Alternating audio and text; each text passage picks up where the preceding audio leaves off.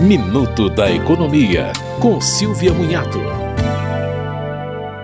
O Ministério da Justiça notificou as empresas Oi, Claro, TIM e Vivo para prestar esclarecimentos sobre o alcance da tecnologia 5G o governo quer saber o que vem sendo repassado de informação para os consumidores. Segundo o Ministério, o 5G ainda está sendo implantado e não é o mesmo que o 5G DSS, que abrange o compartilhamento com outras tecnologias. As empresas deverão informar quantas são e onde estão as antenas 5G licenciadas pela Anatel. A ideia é garantir que o consumidor seja bem atendido sobre as opções de uso das tecnologias.